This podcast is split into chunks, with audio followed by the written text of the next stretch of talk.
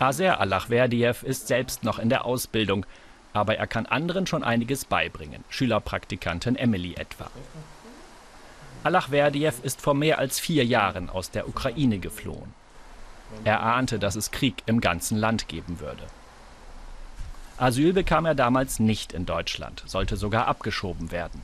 Er war seither immer nur geduldet, eine große Belastung für ihn. Man kann nicht äh, so viel schlafen wegen der Abschiebung. Äh, alle Koffer ist bereit und man weiß nicht, wann die Polizei kommt zum Abholen. Obwohl nie klar war, wie lange er noch geduldet sein würde, begann er in einem Berliner Ingenieurbüro für Energie- und Gebäudetechnik eine Ausbildung. Er wird technischer Systemplaner. Ein mühsamer Kampf gegen die Bürokratie einerseits, aber für das Unternehmen kam er wie gerufen.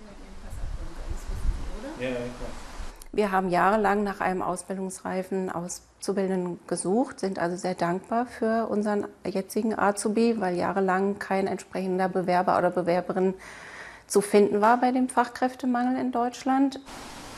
Das soll jetzt einfacher werden, so plant es die Bundesregierung. Menschen mit einer Duldung sollen ein sogenanntes Chancenjahr bekommen. In dem können sie beweisen, dass sie es schaffen, selbst für ihren Unterhalt zu sorgen und dass sie gut integriert sind.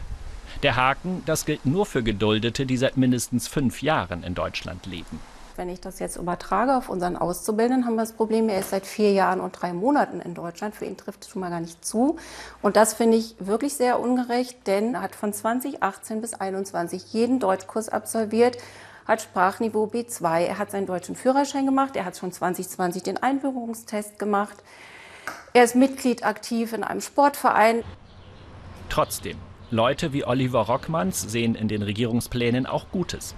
Er begleitet Asylbewerber durch den Paragraphendschungel und begrüßt jede Erleichterung, auch wenn sie fleißigen Auszubildenden wie Alachverdiev zunächst wenig bringen. Des Weiteren ist dieser Chancenaufenthalt natürlich auch für Menschen insbesondere interessant, die gar keine Arbeitserlaubnis haben zum derzeitigen Stand.